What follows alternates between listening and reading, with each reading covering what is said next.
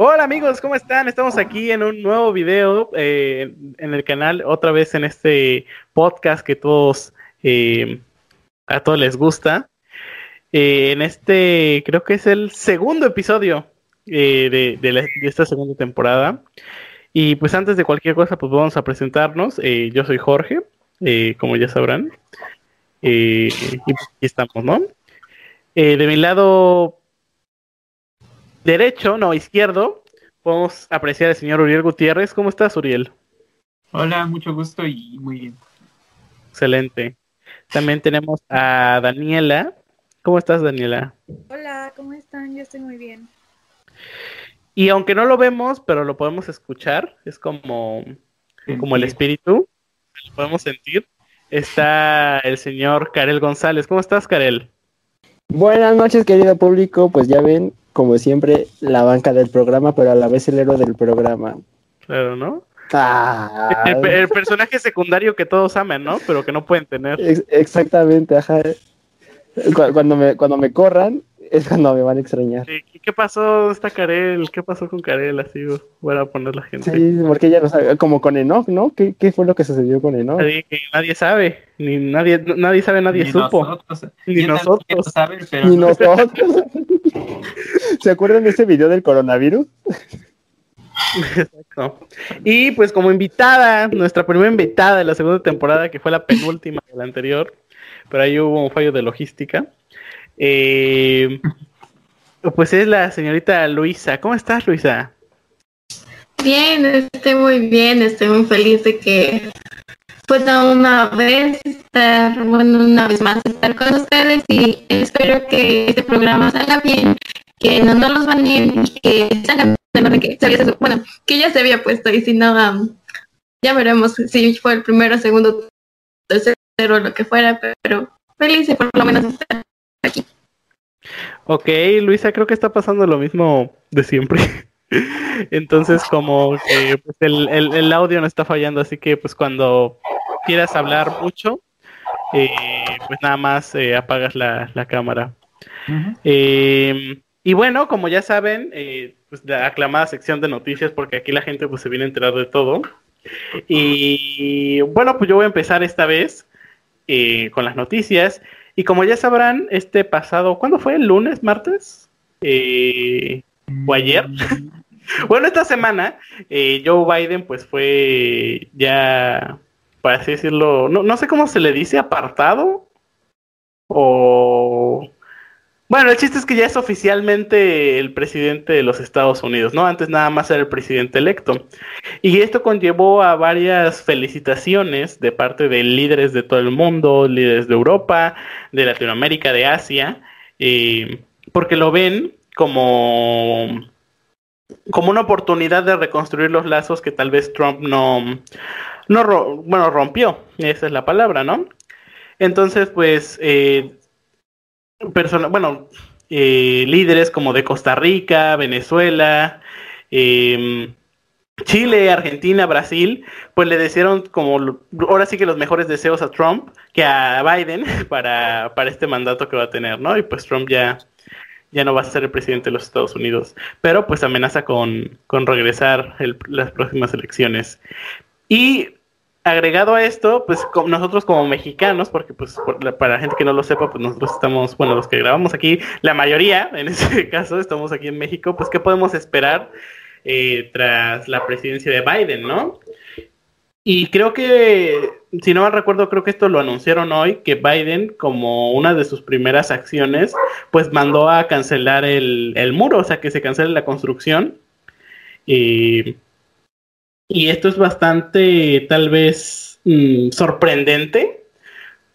O al menos yo lo veo así porque es como, pues ya lo estaban construyendo, ¿no? Independientemente de lo que vaya a hacer con en cuestión de migración este Biden, pues yo lo veo como lo que pasó aquí con el aeropuerto, que lo estaban construyendo y nada más se quedó a medias y pues todo el dinero que gastaron ahí, pues ya la basura, ¿no? O sea, no es como que yo esté a favor de, del muro de, que, estaba haciendo Trump, pero es como, pues mínimo lo hubieran terminado, ¿no? Ya que estaban. Pero bueno, ¿tú qué nos tienes que contar eh, hoy, Uriel? Eh, pues bueno, aunque sea impresionante, eh, las, la semana pasada se registró que una nueva caravana de migrantes va a atravesar el país y, bueno, Centroamérica para llegar a Estados Unidos por segunda vez. y, y, bueno, al menos yo cuando leí la noticia fue como que, ¿qué onda con esa gente, no? ¿Cómo, o sea, cómo están las cosas de la pandemia y todo y quieren migrar? Y, y pues bueno, al parecer como para ellos no es una razón suficiente como para dejar sus planes atrás. Entonces, eh, pues es más, más que el tema de la migración, que pues es muy importante tomar en cuenta, eh, también eh, consiste en un riesgo pues de salud, ¿no? estas personas pues van a pasar por muchos lugares y pues no precisamente con la mejor protección que se podría tener. Entonces puede significar también un riesgo de contagios en los lugares en los que ellos vayan a, estar. Y pues bueno, igual al parecer las políticas de migración pues van a seguir igual, entonces no, eh, no va a haber como esa facilidad todavía de que pues los migrantes puedan llegar tan fácilmente a Estados Unidos. De hecho, tengo entendido que en Guatemala ya van, bueno, desde el lunes eh, ha, ha, habido varios enfrentamientos entre la policía y los migrantes eh, que vienen de Honduras y de todos esos países, bueno, de, que yo vi que eran más que venían de Honduras y que estaban en Guatemala, pues ahí se estaban enfrentando con los policías, ¿no? Y que hubo bastantes daños y pues quién sabe cómo, cómo termine esto, ¿no? Pero entonces, Daniela, ¿tú, no, tú qué nos traes esta semana tan caótica? hoy vengo, hoy les traigo la noticia de que hubo un doble atentado suicida en Bagdad, que es la capital de Irak. Y pues este es un acontecimiento que no se había dado desde hace ya tres años. Y lamentablemente dejó 32 heridos y 100, 110, no, 32 muertos y 110 heridos. Eh, y todo parece indicar, según las autoridades, que esto se debe al Estado Islámico. Está, está dura la situación por allá. Sí, está muy intenso todo. Y usted, señor González, ¿qué nos trajo para esta semana? Ingeniero para usted, por favor. Pero bueno, en otra noticia les platico yo que, Elon Musk logró sacar al espacio 60 satélites Starlink más. ¿Qué son los satélites Starlink? Son los nuevos satélites generados por la empresa SpaceX encargados de llevar 5G a todo el mundo, incluyendo las regiones más pobres, o por lo menos ese dice el plan. Y por otro lado en, eh, lado, en unas noticias un poco más tristes, les decimos que la sonda que viajaba a Marte con la intención de excavar en el planeta rojo oficialmente se ha dado por perdida en el espacio. No llegó a su destino. Como la serie, ¿no? Perdidos en el espacio. Básicamente. Hay quien dice que llevaron enanos, pero no se ah, sabe correctamente. Lo de siempre, ¿no? Pero bueno, lo te das cuenta ahorita, bueno, yo, yo creo que lo más, lo más cercano a un Iron Man en la vida real sería Elon Musk, ¿no? O sea, pues sí, no me le falta lo Playboy, ¿no? Porque... Bueno, ¿quién sabe? ¿Quién sabe, no? Caras vemos, mañas no sabemos. Exactamente. Tienes razón. Pero pues está, está interesante esto de llevar el internet a todo el mundo con la 5G. De hecho, se coronó como se coronó como el hombre más rico del mundo hace no hace mucho No, pero según yo, como ese, ese título le duró como tres horas y luego se lo volvieron a quitar. me, se lo voló Entonces, pero pues, pero pues ahí está en los punteros, así que pues quién sabe con qué más nos sorprenda Elon, Elon Musk en los siguientes años. Pero bueno, hablando de tecnología, pues eso nos compete un poco, bueno, no, nos compete mucho el, tema de hoy, que es la inteligencia artificial. Y yo quisiera empezar con esta pregunta, ya saben cuál es el orden para que vayan respondiendo. Eh, bueno, no, ¿qué es la inteligencia artificial? Ah, bueno, básicamente, para ponerlo en un contexto muy sencillo sobre qué es la inteligencia artificial, básicamente se basa en que una computadora pueda tener el mismo razonamiento que un ser humano. Conforme eh, ahora sí que los años han pasado y la tecnología ha mejorado, es que cada vez se piensa que una computadora, una computadora no necesariamente tiene que ser como ah, una desktop o como la computadora no sé, que tenemos en las escuelas que no son muy buenas, pero no, no tal cual ese tipo de computadoras, sino más bien computadoras se refiere un poco más a los servidores. Entonces, básicamente digamos que es como si un servidor igualara la mentalidad y, las, y la conciencia de un ser humano. Ok, bueno, y bueno, quisiera decir dos cosas. Uno, eh, es bueno, a mí me hizo muy chistoso que justo estás hablando de la inteligencia artificial y suena como si fueras un robot. Es que esa es una inteligencia artificial. Y pues, si alguien quiere agregar algo más a esta definición, eh, pues lo puede hacer, ¿no? Porque tampoco como que se le da muchas vueltas al asunto de eso. Entonces, si alguien quiere agregar algo más a la definición, Karel, tú que siempre ¿Te gustan esas cosas? Bueno, pues yo no quería decir nada, pero ya que insistes, me veré pues, obligado, ¿no?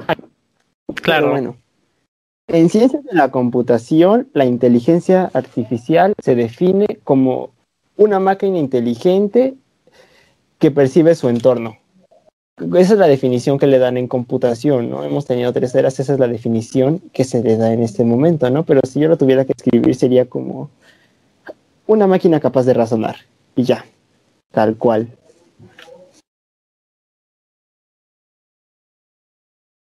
Eh... ¡Ah! ¿Me escuchan? Ahora sí me escuchan, ¿no? Perdón, es que me pasó algo. Eh... Pues resumiendo así un poco, pues como lo dijo bien Karel, sería una máquina, un programa que es capaz de razonar, de sacar sus propias conclusiones y no simplemente seguir órdenes, ¿no? Como normalmente lo hacen estos sistemas, estas computadoras, ¿no? Ahora, nuestra siguiente eh, pregunta, bueno, esta también la puede contestar, eh, este no, no requiere un orden, este lo puede contestar quien sea. ¿Cómo se creó la inteligencia artificial? ¿Alguien me puede decir? Ah, por favor, Uriel. Bueno, pues como tal, eh, bueno, yo más bien les voy a hablar del término que como tal de la creación, que fue más o menos en la década de los, de los 60 durante una convención de científicos. Y pues estas personas comenzaron a, acuñar este término eh, precisamente para esas máquinas o esas eh, creaciones del hombre artificiales que cumplen con funciones humanas, ¿no? Entonces, eh, podríamos decir que algunos de los primeros, primeros inventos que comenzaron a tener un cierto grado de inteligencia artificial, pues serían las máquinas que lograban eh, reconocer patrones para poder eh, producir un resultado, ¿no? Como por ejemplo resolver operaciones matemáticas o tal vez realizar búsquedas de datos, que pues en aquel entonces no, la tecnología no, no es como hoy en día, pero ya era un comienzo. Ok, ¿alguien quisiera agregar algo a la definición de, bueno, lo que acaba de decir bien? ¿Nadie? Eh, entonces... Yo me animo, ah, yo me animo, yo me animo, yo me animo. Por favor. Bueno, los, estábamos hablando de los comienzos de, de la inteligencia artificial. Bueno, en un libro que tengo por ahí de vieja mecánica, habla de las, de las máquinas autosuficientes, ¿no? Y vaya, según entiendo, según ahí leí, retrocedemos un poco al año de 1956. Un ingeniero llamado L. Newell. Este fue quien acuñó el término inteligencia artificial como tal, ¿no? ¿Qué pasa aquí? Bueno, ellos se reúnen en un colegio y termina con... Eh, hacen una exposición, vaya, ¿no? De una computadora que ellos lograron, según ellos, dar la capacidad de pensar, ¿no? Y esto termina con un optimismo extremadamente exagerado, ¿no? O sea, vaya, habló de su invento como si estuviera hablando de una cultura antigua o de un descubrimiento del año cuando apenas entonces era una... La octava maravilla, ¿no? Exacto, y entonces, en ese entonces era apenas una suposición, hablamos de 1956. O sea, hace bastante tiempo, hace casi 70 años. Pero bueno, ¿no? Y en esa exposición no solo crearon de la nada la disciplina que hoy conocemos como inteligencia artificial, sino que todos se la creyeron, ¿eh? todos creyeron que era sencillo dotar a las máquinas la capacidad de pensar. Y pensaron que sería fácil y con el tiempo eso se fue perfeccionando de hoy. Que claro, todavía no llegamos a ese punto, pero vamos muy cerca, diría yo. Ok, y ahora quisiera que Daniela nos dijera, eh, ¿en qué usamos esta dichosa inteligencia artificial en, en, estos días, no? Pues creo que hoy en día la inteligencia artificial está ya muy presente en todos los aspectos de nuestra vida, pero creo que sobre todo en... Ahorita está muy de moda todo esto de que puedes controlar todos los servicios y todo lo que hay en tu casa simplemente como con una aplicación que bajas en tu celular, ¿no? Y puedes estar ahí prendiendo las luces y, y, haciendo todo. Y creo que ese es un buen ejemplo. También tenemos el GPS que te va indicando como por dónde ir. También está, eh, por ejemplo, Alexa, todos estos como servidores y máquinas que sacaron, por ejemplo, Google y, y Amazon, que te pueden poner la música y, y, todo. Creo que están muy presentes. Y pues sí, hay muchos ejemplos de, de todo esto, pero sobre todo son estas máquinas que reemplazan de cierta forma lo que podría ser un humano. Eh, sí, exactamente. Como bien lo dijo, yo creo que los ejemplos más presentes que tenemos todos, pues por ejemplo las, las personas que tienen iPhone, pues ahí tienen a Siri, ¿no? Que quien nos ha puesto a jugar con Siri o a de verdad darle un uso bien. También en Windows creo que es Cortana. Eh, que es pues, otro Siri, eh, Alexa, la dichosa Alexa de Amazon, y eh, también hay otras inteligencias artificiales que tal vez no son tan comerciales, pero a lo mejor Karel sí sabe cómo se llama esta, esta inteligencia artificial, que, que literal le dieron un cuerpo y que fue muy famosa porque le negó un beso a Will Smith. No sé si ya sabes a quién me refiero, Karel.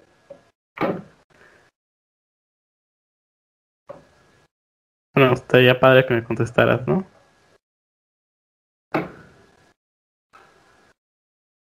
Ah, bueno, pues entonces no. Bueno. Eh, desconozco, conozco un poco el nombre, pero sí he sabido bastante de aquel robot. ¿eh? De, ah, de hecho es mujer, mujer. No me acuerdo si se llamaba Sofía, no recuerdo. Ándale, sí, sí, sí, sí, sí, creo que se llamaba Sofía. Ajá. Eh, y sí, pues incluso eh, ha, llegado a ser tan como famosa Sofía que ya tiene una nacionalidad. No recuerdo de qué, qué, país se la dio, pero incluso ya es ciudadana en un país y esa inteligencia, bueno, esta Sofía, la inteligencia artificial, tiene la capacidad de razonar, tiene, puede mantener una conversación contigo. Entonces yo creo que sin duda es de los avances más grandes que se ha dado a, a la inteligencia artificial actualmente. O sea, claro que pues Alexa y Siri, Cortana y todos estos eh, que podemos tener incluso en el celular no son lo suficientemente capaces de ya, por ejemplo, hablar contigo como lo hace Sofía. Pero pues son, pues se podría decir que muy pocas veces fallan. Pero bueno, eh, pues siguiendo con este eh, tema, ¿Cómo se espera o cómo ustedes creen? O sea, esto ya es opinión de cada quien, así que pues ahora sí vamos a usar los turnos, ¿no? ¿Cómo esperan ustedes que evolucione la, inteligencia artificial en, no sé, 10 años, 20 años, 30 años? ¿Cómo creen que evolucione? Primero, ya saben quién. bueno, para terminar bien con Sofía de lo que decían de dónde era ciudadana, es ciudadana de Arabia Saudita. Entonces, pues ya saben, ¿no? Tienen ahí, no quiero hacer guerras, pero bueno, y por último, uh, la pregunta que decía este Jorge, uh, honestamente, yo sí soy alguien que está un poco preocupada y como no, no, no, estoy totalmente de acuerdo con la idea de que exista la inteligencia artificial. Entonces, si lo veo como dentro de 30 años, sí veo la gente aceptando más uh, la, la, inteligencia artificial un poco más como ciudadanos, no sé cómo explicar, un poco más cercano al ser humano de lo que ya está.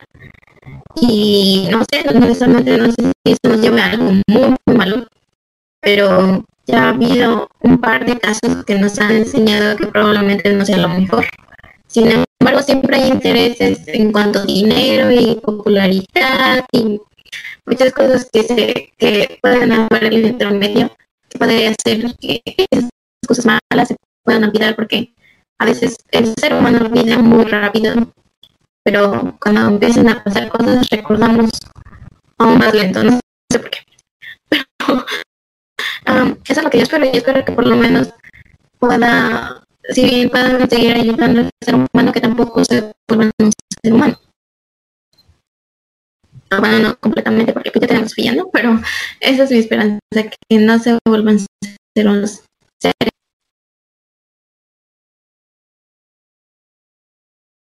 Ya, ya, verán próximamente el título clickbait por esto que está pasando con Luisa, pero está bien. Eh, Daniela. Pues yo espero que la, que lo, se logre evolucionar de una forma positiva para nosotros, porque me daría mucho miedo que lleguen a pasar como cosas como demasiado artificiales, bueno, no, como muy salidas de una película, donde eh, lleguemos a un punto donde nosotros mismos nos pongamos en riesgo al crear máquinas como estas.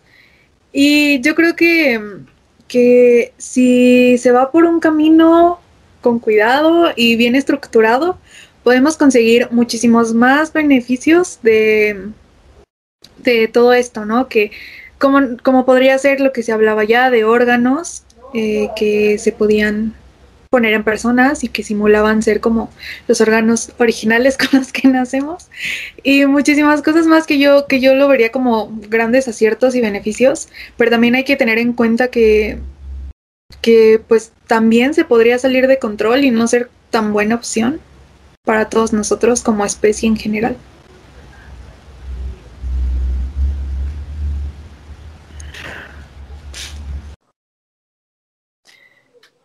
Eh, pues creo que ya me toca, ¿no? Entonces, este... Exactamente.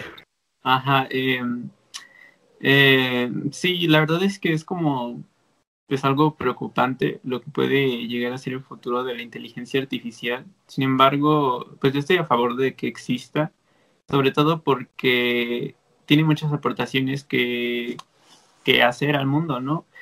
Nosotros como humanos tenemos un límite de manejo de información, de manejo de datos y hay cosas que para nosotros pues simplemente no son posibles o, o al menos no en un corto tiempo en el sentido de que a lo mejor tienes un montón de datos y los interpretas en unos segundos eso para nosotros es pues, casi imposible.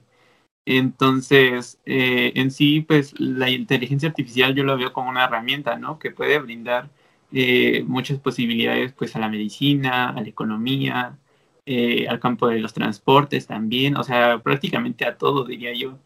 Y sobre todo creo que si se enfocara bien eh, en el sentido de que se busque un bien común, pues sería súper exitoso y sería súper bueno, ¿no? Porque si las personas dejaran de tener que trabajar trabajos forzados y pesados solo como para tener un sustento, eh, pues esas personas tendrían tiempo para desarrollarse en otros, en otras áreas, ¿no? Como tal vez, no sé, que a alguien le gustan las ciencias, pero eh, nunca tuvo el tiempo para hacerlo porque tenía que trabajar, pues va a tener mucha más libertad a lo mejor si una máquina hace ese trabajo por él. Sin embargo, pues esto es casi imposible que suceda porque siempre están los intereses, ¿no? Y y precisamente es las personas que se llevan esa libertad, esa ganancia, pues van a ser las personas que sean dueñas de esas máquinas. Entonces, eh, pues es como dos partes, ¿no?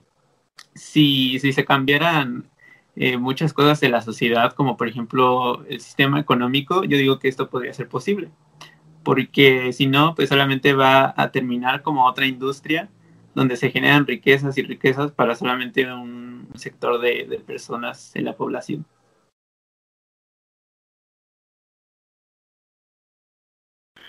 Karel. Presente. Bueno, hace unos años Albert Einstein decía que temía el día en que la tecnología superara al ser humano. Y bueno, creo que de sus opiniones que acaban de decir difiere un poquito, ¿saben? Como un gran fanático de lo que es la robótica, la ciencia y todo eso, Me gustaría ver progresar a la inteligencia artificial, me gustaría ver que se llevara a cabo, me gustaría ver que existiera el bien y el mal incluso entre las máquinas. Sin embargo, yo creo algo imposible y no tanto porque no sea posible crear una inteligencia artificial, sino porque yo creo que el ser humano no va a permitir que se cree una inteligencia artificial. ¿Sabes? Tan solo en los aviones. Yo estudio aeronáutica, vaya. En los aviones tenemos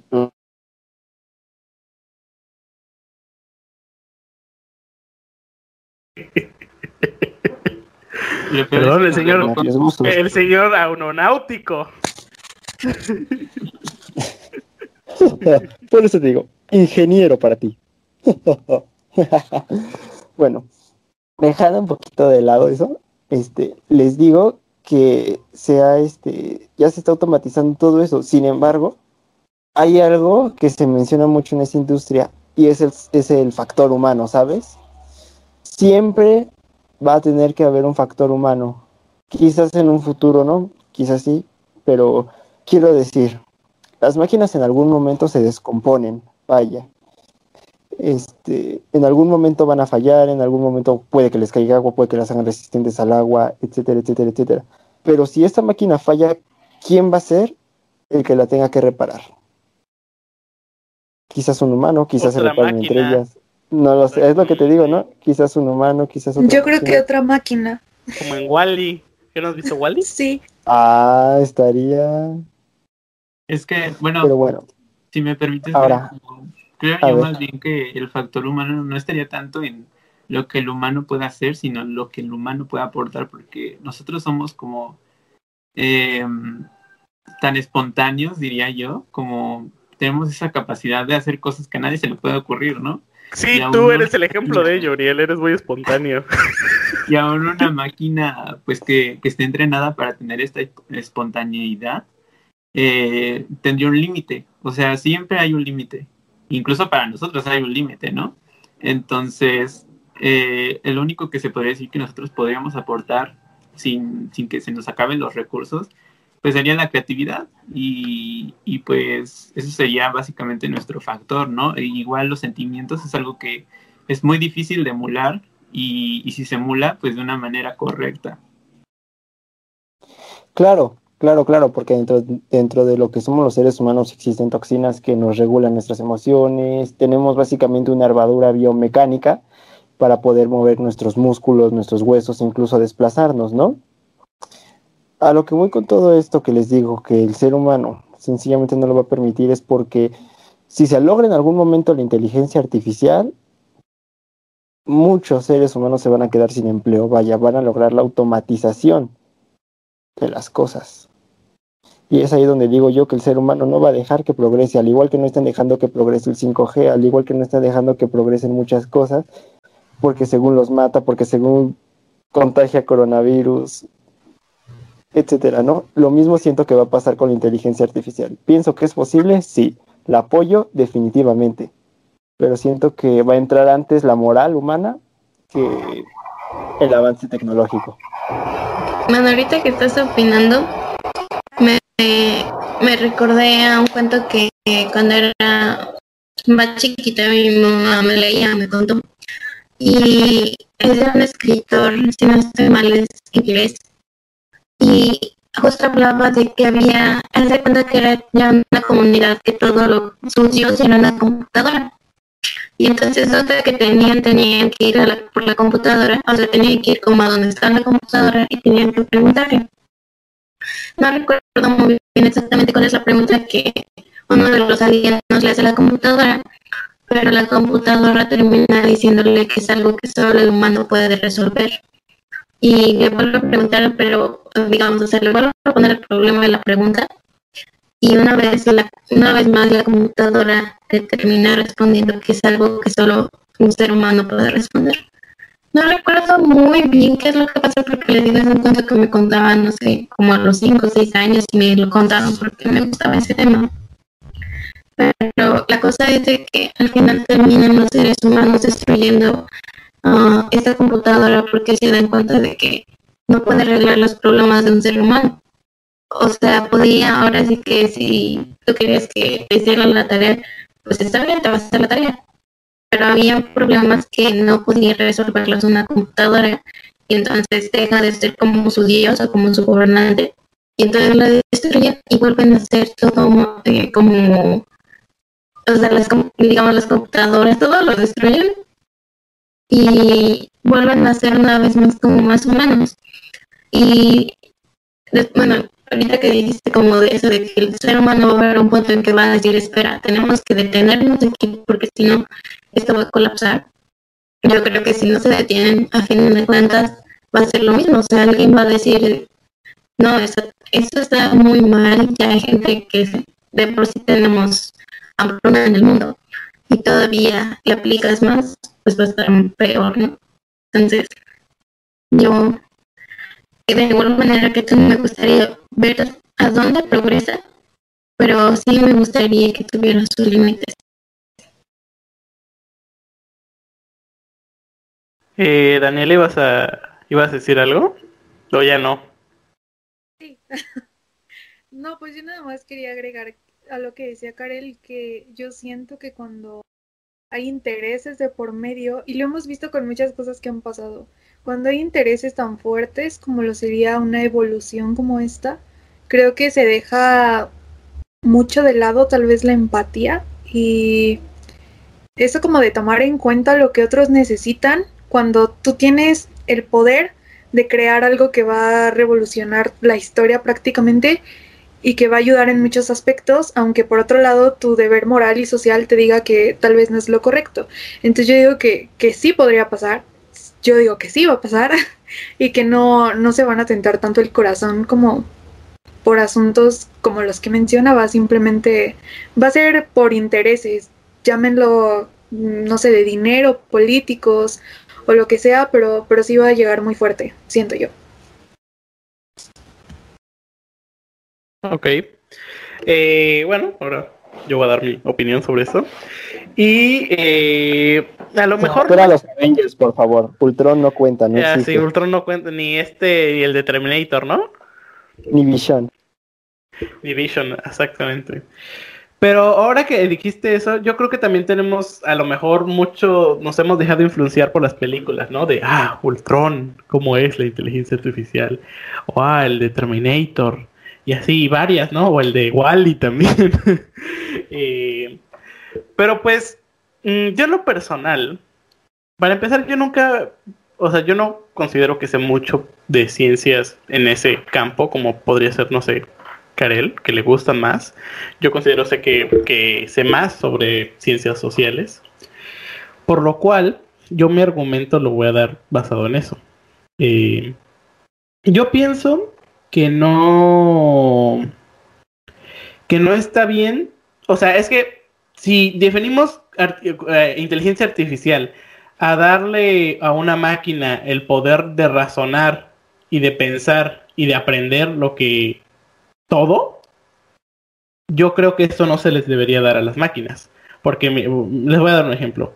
No sé, una excavadora y automática. Ah, pues su función y, sabe la máquina que tiene que jalar tierra, eh, que en este espacio no se la tiene que quitar, que en este otro lo tiene que poner y así, ¿no? Ah, y si pasa algo o no sé, algún error en, en el campo donde tiene que sacar la tierra, eh, pues lo puede resolver, ¿no? Pero hasta ahí.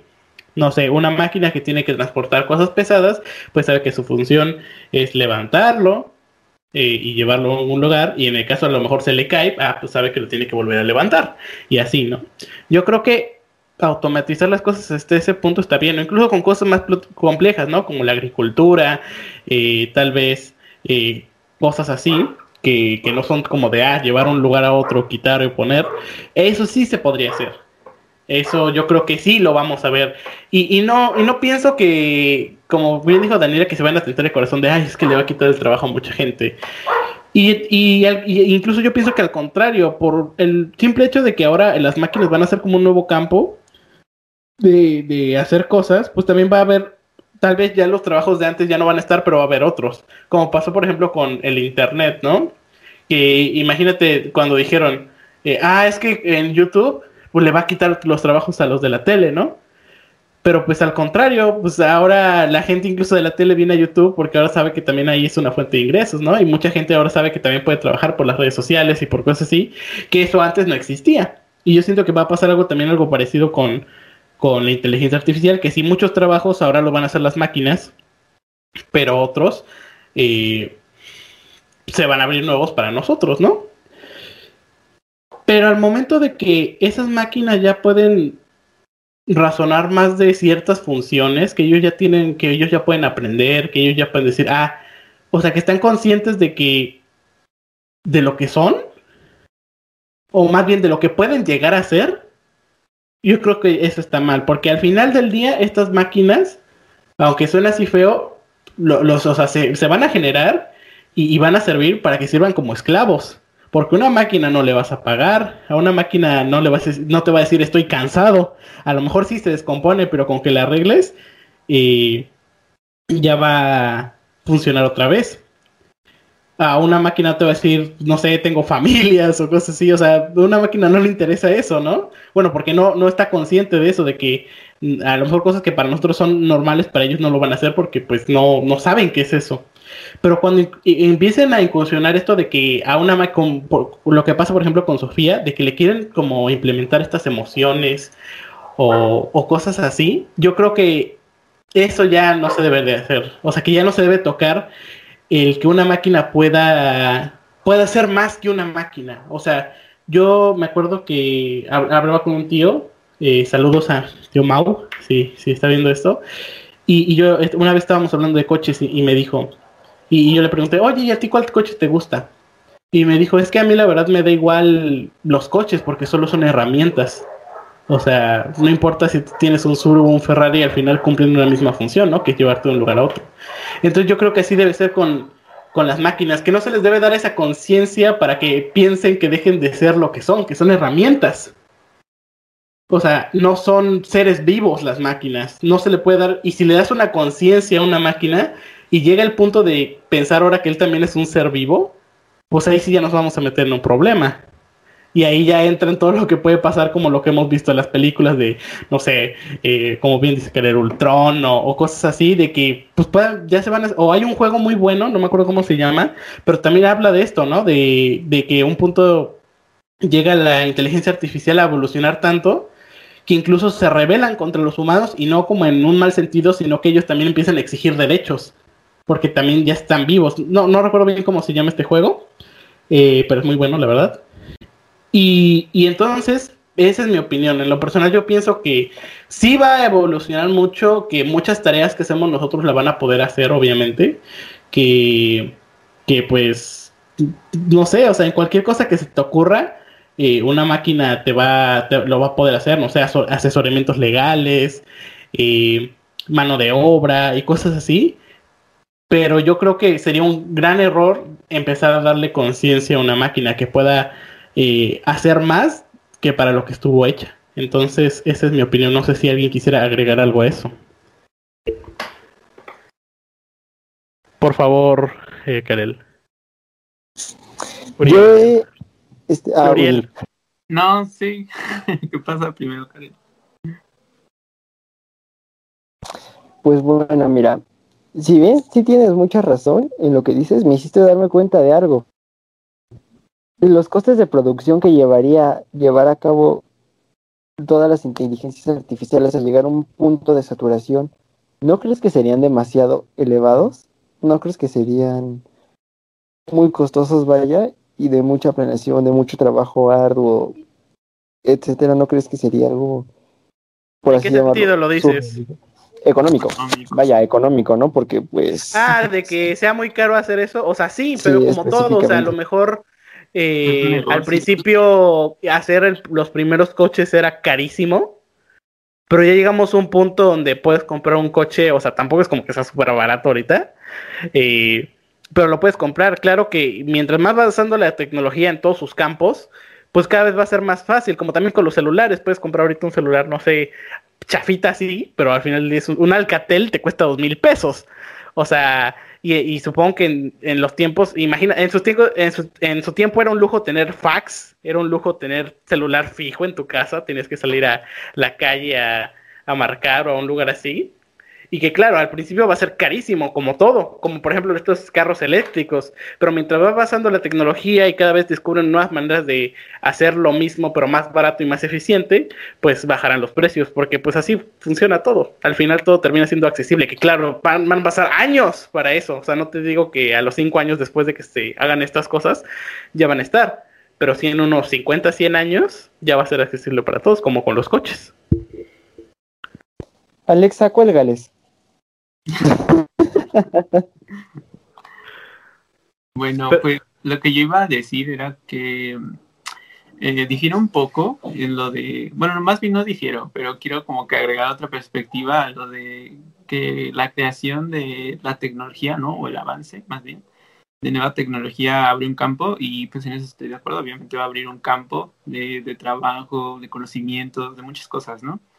Pero yo digo que aplicándolo un poco a la, a la situación real, eh, yo digo que eso va a terminar mal. O sea, sí, sí va a reemplazar muchos trabajos y también va a abrir, va a abrir muchos trabajos la inteligencia artificial, pero eh, si somos como realistas, eh, eso requiere educación. O sea, no, no vas a ser capaz de manejar un programa de inteligencia artificial si no sabes cómo funciona eso, ¿no?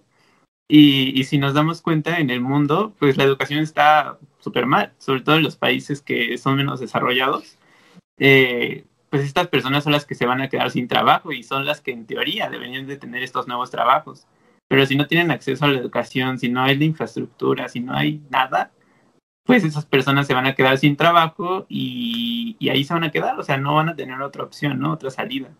Sin embargo, si se aplica bien y, y pues se busca que, que esta educación pues eh, crezca, pues es posible, ¿no? Que las personas comiencen a tener trabajos más complicados, pero más que nada más gratificantes o diría yo más, mm, pues mejores, en el sentido de que ya no te tendrías que desgastar tanto físicamente, ¿no? Ya sería un desgaste pues mental, por así decirlo.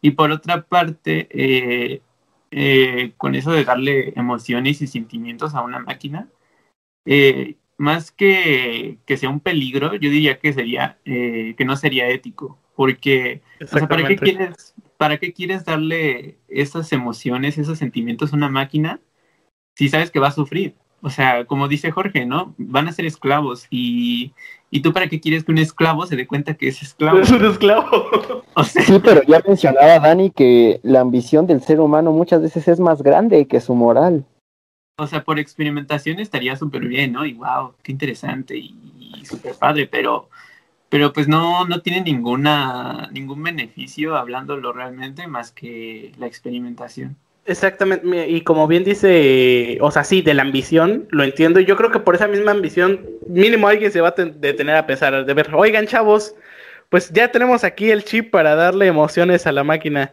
pero estamos conscientes de que eso va a hacer que a lo mejor ya no quiera hacer las cosas porque pues, se va a dar cuenta que tarde o temprano que la van a estar explotando, que la van a estar así, porque al final si ellos ya tienen la a, eh, a lo que yo voy decir, ya tienen la capacidad de aprender, todo temprano van a aprender que para nosotros, o sea, si, si un humano le hace a otro humano lo que le están haciendo a la mática, a la, a la, mática, a la, a la máquina, está mal. Pero si se lo haces a la máquina, no está mal.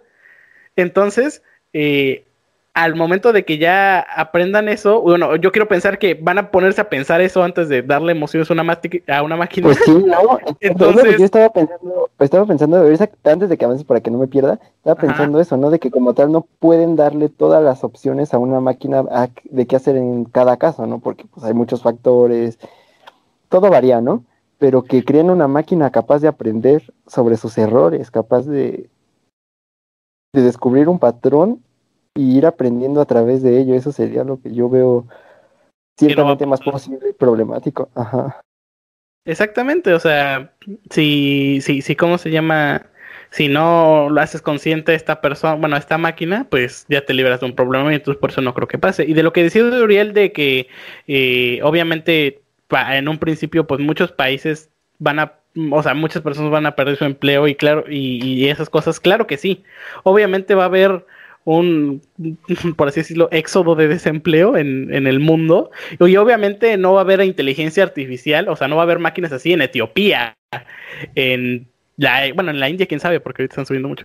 En Sudáfrica, en Latinoamérica, en muchos países, o sea, no va a haber lo mismo en países de primer mundo, pero yo creo que es un proceso que tiene que hacer, que claro, muchas personas, incluso mm, pues por el mismo hecho de que no va a haber trabajo, pues las hambrunas, eh, pues mucho desempleo, mucha mortalidad, pero yo creo que es un ciclo necesario que va a pasar dado temprano y algún día, bueno, sí va a sufrir mucha gente, pero pues al final no, no, el mundo no se queda atrás, o sea, la pues poco a poco todos, no, es que es la verdad, o sea, ahora sí que pues es algo que no se puede detener, imagínate que una ciudad, bueno, que un país se hubiera quedado en 1800 y que no hubiera avanzado con el mundo.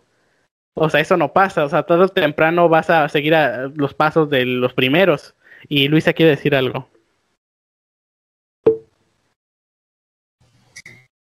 Sí, perdón por la presión.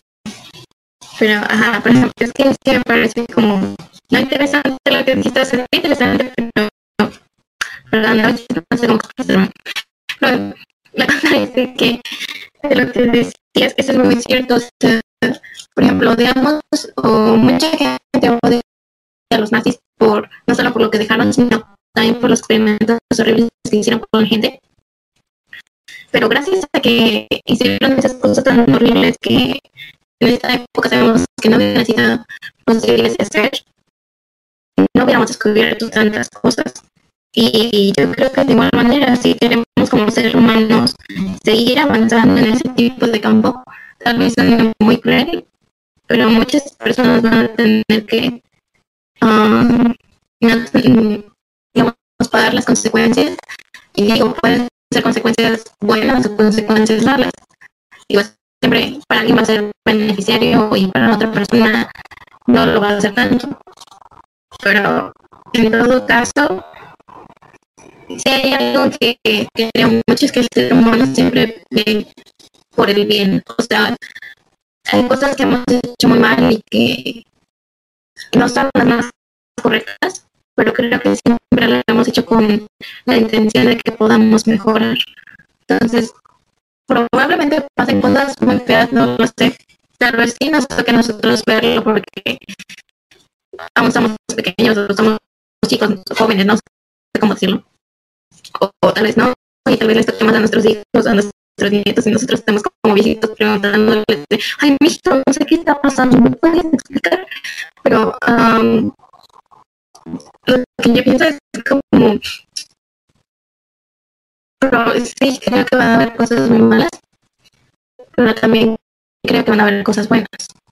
Um, hay algo que mi mamá siempre dice y que admiro mucho que digan eso porque a veces suena como un poco duro pero es cierto pero en todas las cosas debe haber algo um, que se apunta entonces probablemente si bien haya muchas cosas que nos beneficia de la inteligencia artificial, también a ver las mismas malas o la misma cantidad de malas que vaya, pues obviamente, un poco la redundancia, pero obviamente vaya a hacer un efecto negativo en la vida de las personas.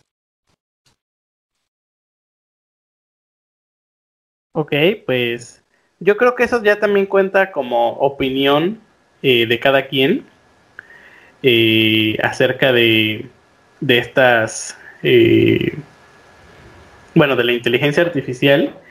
Y había una pregunta que se me hizo interesante y que no quería pasar de lado. Déjenme la busco para ver cómo específicamente está escrita.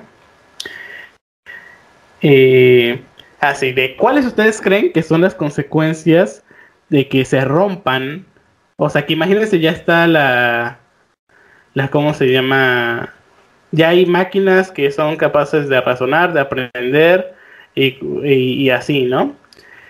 ¿Ustedes qué, creen que pase si se llegaran a romper alguna de las tres leyes de la robótica o las tres? O sea, que estas máquinas las empiecen a romper. Antes de que me digan algo, para la gente que nos está escuchando, pues les voy a decir cuáles son las tres leyes de la, de la robótica escritas por, bueno, elaboradas por Isaac Asimov, eh, que es un escritor de ciencia ficción, las cuales son la primera ley, un robot no hará daño a un ser humano ni por inacción, ni... No, está como mal escrito aquí. Bueno, pero que un robot no da daño a un ser humano, ¿no?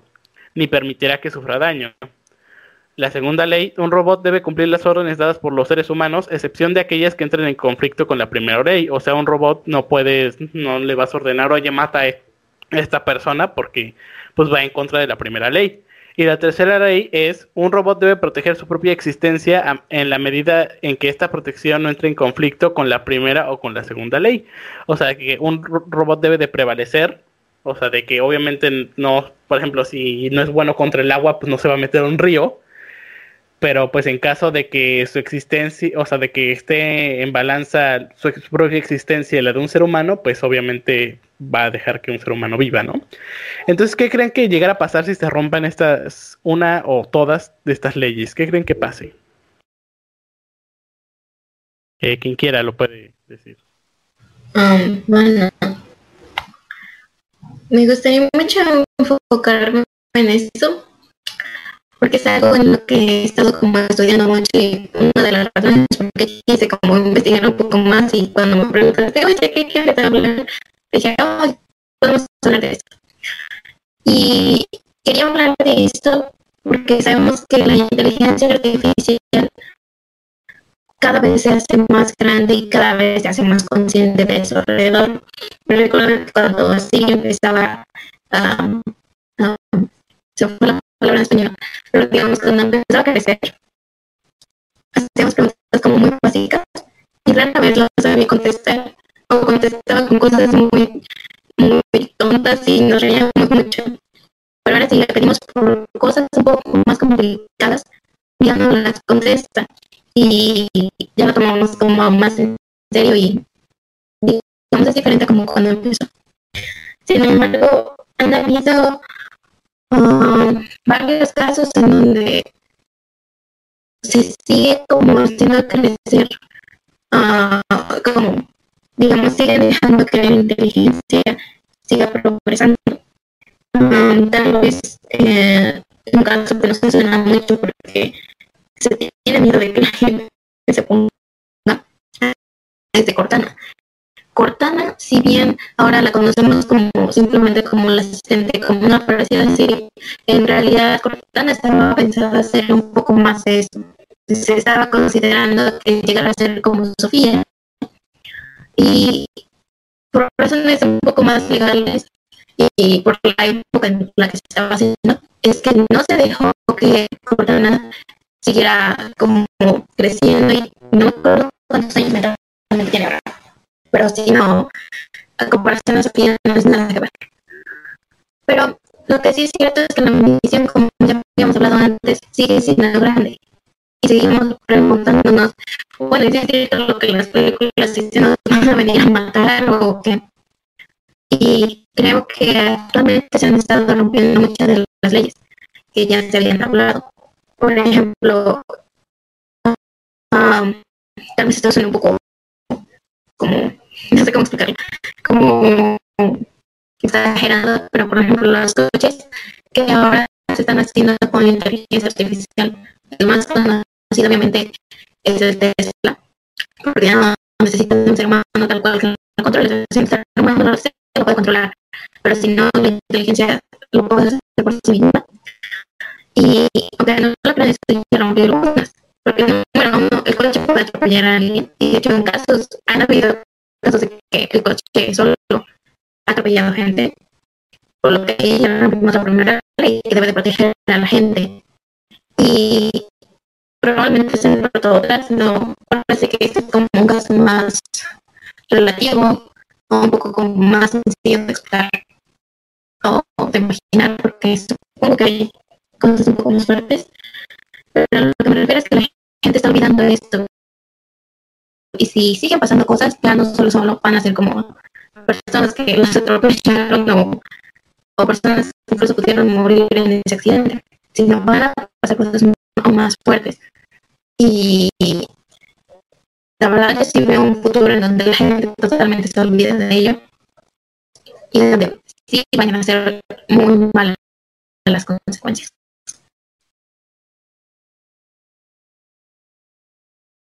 Okay. Eh, alguien más, pero ya no se extiendan tanto porque ya nos vamos a pasar de la hora. O sea, todos pueden dar su algo, decir algo, pero Ajá. Ah, Bueno, tú dinos, Uriel. pues yo estoy como un poco de acuerdo en lo que dice Sana. Sí, es lo que creo que entendí. Sí, según lo que entendí. Eh, es muy complejo, ¿no? Esto de las leyes y, y más que nada yo creo que algo que, que se tiene que ver es que hay como mucha ambigüedad en estas reglas, o sea, eh, siento que son muy ¿Puedes básicas. decirnos qué es ambigüedad para los que no estudiamos? que, Eh, es un que se puede Para los dirían, ¿no? Yo soy del poli. Ah, para los del poli. que, que se pueden interpretar de varias maneras, ¿no? O sea, no Ok. tienen un, un contexto eh, específico. Y, pues totalmente, o sea, son de reglas. Y, y aunque parecen pues muy completas, por supuesto que hay casos donde van a haber excepciones, o al menos donde deberían haber excepciones, porque, eh, no sé, pongamos la idea de que un humano es peligra la vida de un humano por otro humano, y está una máquina presente. Y esa máquina pues tiene el deber, ¿no? eh, en teoría, de defender al humano que está pues en peligro. Pero si no puede acabar con el otro humano, pues va a entrar en conflicto. o sea, ¿Lo puedes someter? Ajá, entonces, bueno, sí, pero... No, mira, yo te voy a poner un ejemplo grave. más, más, más, ¿cómo se llama? Más como imposible para la máquina. Que lo estaba pensando justo ahorita que Luisa dijo lo de los carros. Imagínate que tú vas en tu cochecito con inteligencia artificial y por alguna, imagínate que va pasando una persona, ¿no? Eh, entonces, ahora sí, no, no voy a ser muy específico en por qué tiene que pasar esto, pero imagínate que si tú, que si el coche frena, a ti te puede pasar, o sea, tú te mueres, ¿no? Pero si no frena, atropellas a la persona. ¿Qué hace el coche? O sea, ¿qué hace la máquina? Sí, O sea, a, a él le estás poniendo a decidir, pues a quién vas a matar, ¿no? No es como que, ah, me, me autodestruyo, ¿no? Como la, la película de Los Simpson que mejor se mata ella, pues no. Eh, o sea, ¿cómo, ¿cómo va a decidir la máquina a quién, a quién salva si, si eh, alguna de las dos decisiones que tome eh, va, va a dañar a otra persona? O como, por ejemplo, como dice Uriel, imagínate que dos personas están peleando a muerte, ¿a quién, a quién debe, cómo se llama, ayudar? Entonces, pues yo creo que, pues sí, está como medio complicadón esto de, de las leyes y que a lo mejor deberían ser como más, o sea, casi casi como una constitución de largas esas leyes, o sea, de muy específicas. ajá, de aquí, de, ah, si pasa esto, haces esto, si pasa esto otro, haces esto, y así, así, pero no solo tres, o sea, un montón. Eh, y como los artículos, ¿no? Las Ah, secciones. del las secciones, exacto. Eh, el inciso A, el anexo B, todas esas, o sea, un montón de, de reglas que, que se les deberían de poner, no solo tres, porque pues si no, eh, incluso la misma máquina, pues ahí se podría como buguear de pues no sé qué hacer, mejor no hago nada. Yo creo que Entonces, más eh, lo que, lo que haría la máquina sería como calcular, ¿no? Los beneficios. O sea, una máquina siempre va como a, a pensar de manera cuantitativa. Y a lo mejor diría, no, pues es más fácil que, que atropella a la persona porque me porque cuesta a lo más mejor sobrevive, no, o porque a lo mejor sobrevive, ¿no? Ajá, o a lo mejor este, es mejor que atropelle a la persona porque no me lastimo a mí mismo, o no sé, cosas así, ¿no? Entonces yo digo que eso es lo que, que haría una máquina y precisamente por eso es que necesita pues, tener mucha más estructuración las reglas. Karel, ¿algo que querías agregar? Eh, bueno, vaya. Pues como ustedes dicen esto de- del contexto, y la verdad es por esa razón que yo no respeto las leyes de la robótica, vaya, ¿no? Este, y en realidad lo que ustedes dicen son tres leyes, pero en realidad hay una ley, por así decirlo, no escrita, que se menciona en el libro Robots e Imperio de Isaac Asimov, a lo que hoy en día se le conoce como la ley cero, y específicamente habla de la inteligencia artificial. Y la ley Es más, dice- yo tengo una reseña en mi canal de YouTube acerca de ese libro, decir Karel. Una ¿Real? crítica. No, no. no Ah. Karel ayudó a escribir ese libro. Ajá. Ustedes no saben. es el coautor. ahí. Coautor. Me lo plagió. Exacto. Como, como Isaac, Newt- eh, como Isaac Newton que se robó el foco, ¿no? Que en realidad no es de él. Eh, No es a Isaac Newton, pero bueno. Ah, perdón, Tesla. Sí, ¿no es Tesla? No, tampoco. el que- o sea, sí se lo robaron a Tesla, pero no se lo robaron a Tesla. No, Tesla Fue se lo robó. Ajá, fue Edison el del foco. Ah, Edison. Bueno, Pero bueno. Es, por real- eso digo que yo no sé de esas cosas. Pero entonces sí, síguele, sí, eh, el Chicharito juega para el Barcelona. ándale. Bueno, en este libro habla específicamente de la inteligencia artificial y está escrita esa regla que hoy se le conoce como la, le- la ley cero, que dice que una inteligencia no hará daño a la humanidad y que tampoco permitirá que la humanidad se haga daño por sí misma. Pero aquí yo entro en un conflicto, vaya, ¿no? Pero porque yo digo... Este fue el conflicto de Ultron. Para tu Oh. información. te, te- te dijimos que no, que no tocáramos los No, Avengers, pero pero es sí. un ejemplo muy, Sí, tal cual. muy táctico, bueno, muy práctico más bien. ¿Cómo proteges a una humanidad que se está haciendo daño a sí misma?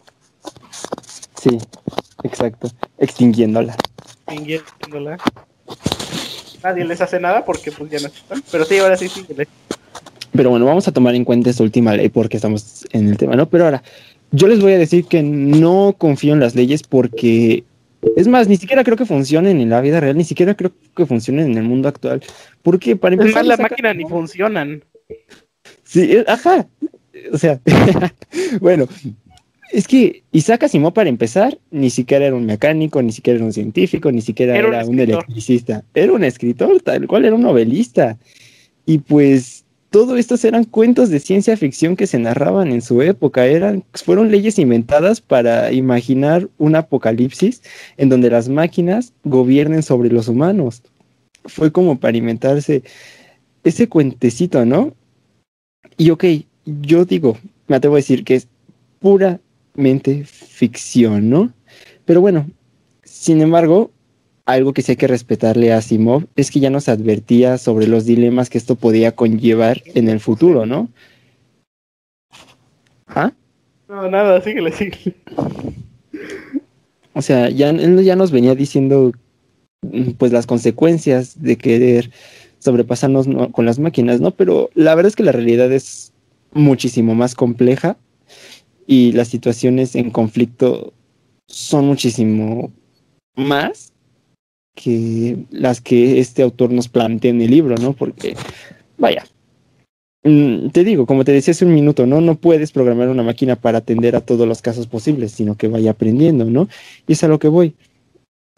La inteligencia artificial con los años se va vinculando un poco más a lo que se conoce como el aprendizaje autónomo. Y quería llegar justamente a esta parte de las preguntas por las de las leyes de la robótica por esa razón. Como tú mencionabas, el robot no, no puede, como por ejemplo, decías tú el ejemplo del coche. El robot no puede evitar dañar a una persona por inacción, es a lo que le llaman en robótica, ¿no? Inacción. Y como dice Uriel exactamente, como ve, analiza los parámetros y ve cuál sería el menor daño posible. Sin embargo, entraría, como tú dices, en una contradicción la máquina. Entraría en... eh, las máquinas actualmente funcionan con un sí condicional, vaya, ¿no? Error una- 404. Error 404. Sí, pues las máquinas funcionan así, ¿no? Este, como con números binarios, ¿no? Si ves una persona, el número es uno. Si no ves ninguna persona, es cero y puedes avanzar. Pero si no tienes a dónde moverte, si pones a la máquina en un dilema, ¿qué va a hacer la máquina? Si llega a, a tener raciocinio, ¿para qué hacer en esos casos? Yo diría que las leyes de la robótica no aplican, que las leyes de la robótica no funcionan, que las leyes de Isaac Asimov no sirven. Patrañas, basura. Sí, Cerdos, patrañas. cochinos, marranos. Y pero hay que respetarle que sí es este muy un escritor muy Creativo. bueno. Ajá, muy creativo, vaya, ¿no? A la talla de Julio Verne y de otros escritores de su época. Pero como Pero- todos escribían patrañas, ¿no? Ah, no es cierto. Yo echándome a todos los, a todos los. Cuentos. Cuentos, por eso, puros cuentos. No es personal, Daniela. Ajá, sí, la literatura está muerta. Ah, no sí es cierto que está Daniela, ¿verdad? Ay, no, eh, perdóname. Como les decía, el escritor de la Biblia era una Ah. persona muy... Y ya subiéndose. Y yo le decía, como Dios dijo más. Pero bueno, no respetando por ese lado de que el contexto es muy distinto, el contexto para él era literatura, imaginación y que hoy estamos hablando de lo que es ya casi una realidad que no nos imaginaríamos, ¿no? Y pues estas leyes que él se formuló son, como tú dices, cuatro. Cuatro que son no dañar a los seres. Ok, tres y la ley cero. Por si no sabes, es... sí, mucha matemática, mucha matemática, pero el cero no, el cero no, no vale nada, ¿eh?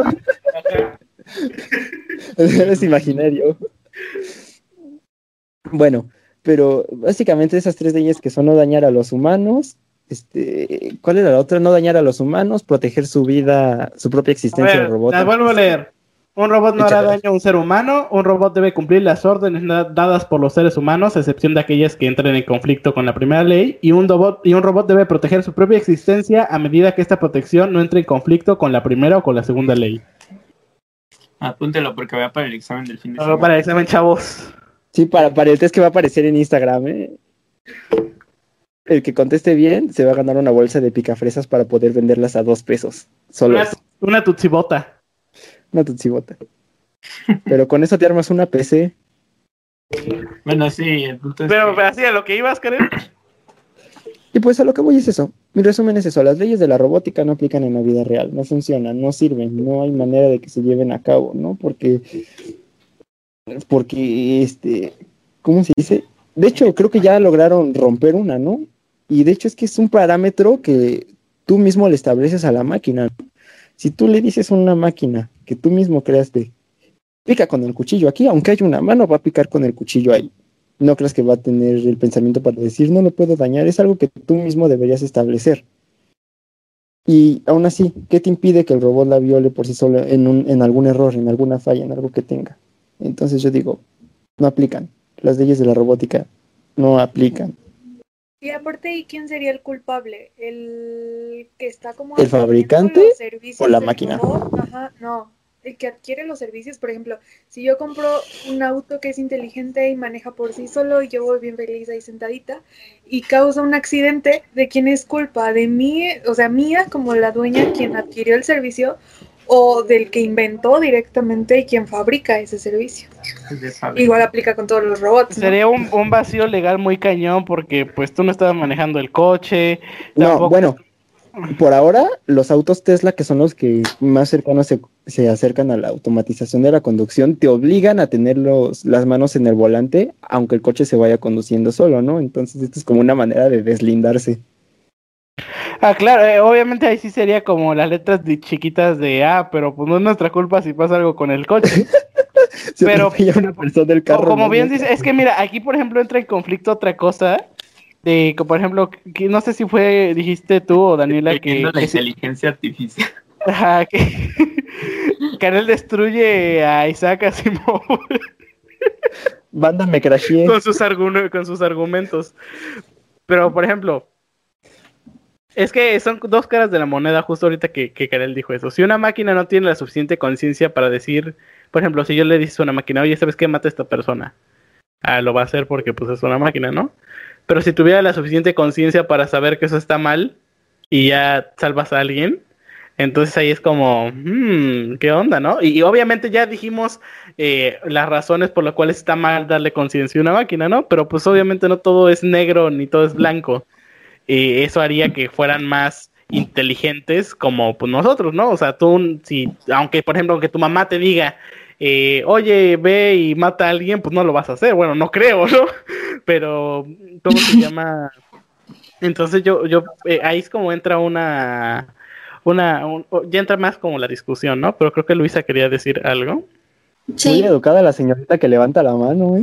Me interrumpo como la de... Bueno, lo que les iba a decir es que hay una serie en Netflix que es, si no estoy mal, es rusa. Y justo trata de eso. Son unos muñecos que son para otras cosas, pero al final terminan haciendo una muñeca que funcione como si fuera alguien que reemplace a un ser humano. Y obviamente la hacen mujer como para que eche más drama y todo eso, ¿no?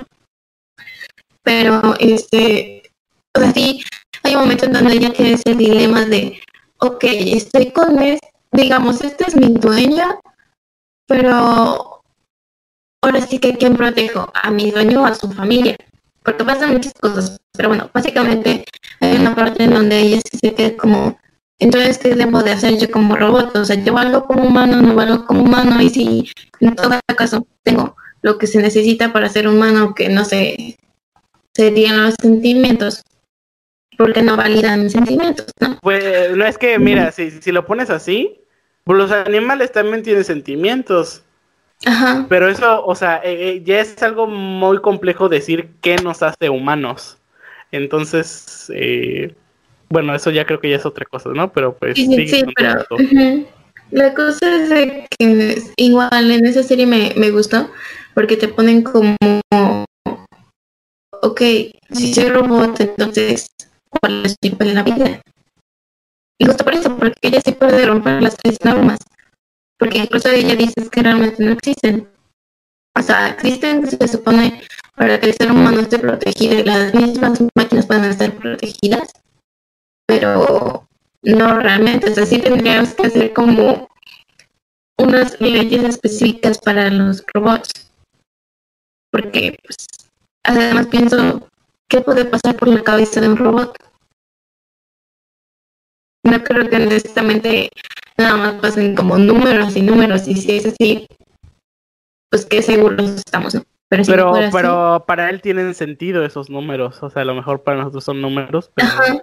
Por ejemplo, hecho, ah, en la serie de Ricky y Morty, cuando sale un holograma comiendo comida holográfica, Ricky Morty le dice de, ¿por qué estás comiendo Ajá. comida falsa? Y le dice, esta comida es muy real para mí.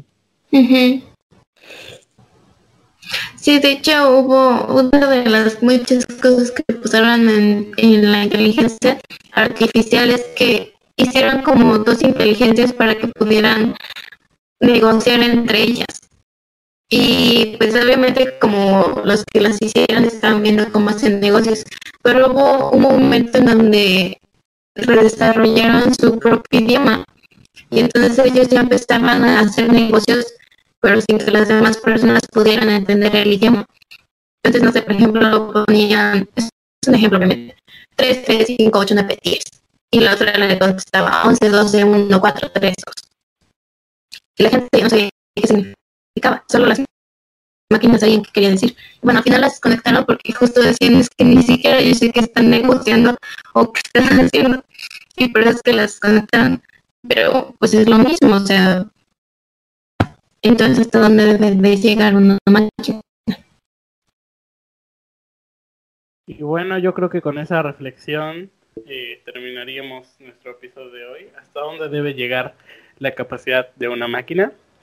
En fin, la verdad, aunque yo creo que a todos nos gustaría ver el desenlace de esta, podría ser bonita, podría ser trágica historia.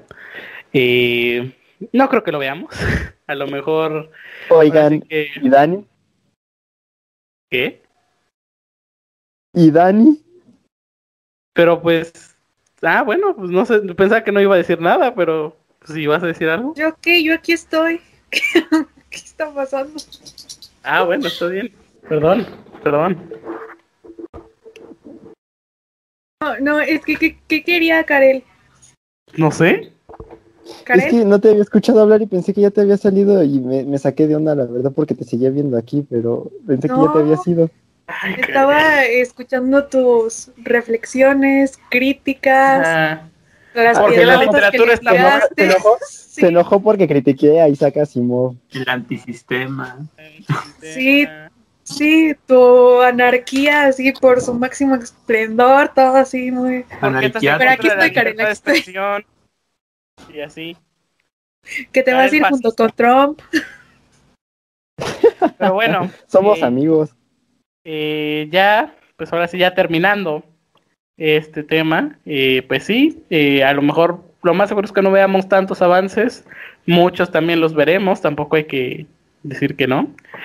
Eh, pero pues yo creo que siempre va a ser un tema muy interesante de hablar y de debatir que, estas cosas con las máquinas, ¿no? Pero pues al final eh, los que estamos aquí ahorita somos nosotros, así que nosotros tenemos que chambearle, ¿no? Eh, y pues esperamos que les haya gustado, que les haya entretenido este, este episodio. Eh, ya pues Ah, ya, pues, ¿cómo se llama? Eh, pues como ya saben, se están subiendo semanalmente estos eh, episodios al canal, todos los sábados, para que no se los pierdan. Abajo están las redes sociales de todos estos personajes. Y eh, están las redes del canal, la página de Facebook, Red Jacket Corps, y la página de Instagram, bueno, el, la cuenta de Instagram, Red Jacket Corps, para que las puedan seguir y puedan ver más contenido que hacemos. Sí, Coriel baila tus TikToks. Eh, más contenido que hacemos en, el, en el canal. Y eh, pues tampoco se pierdan el próximo martes nuevo video de las historias que yo cuento. Así que esperamos que les haya gustado, que les haya entretenido y adiós. Chao, pescado y córtenle. Oye, Siri,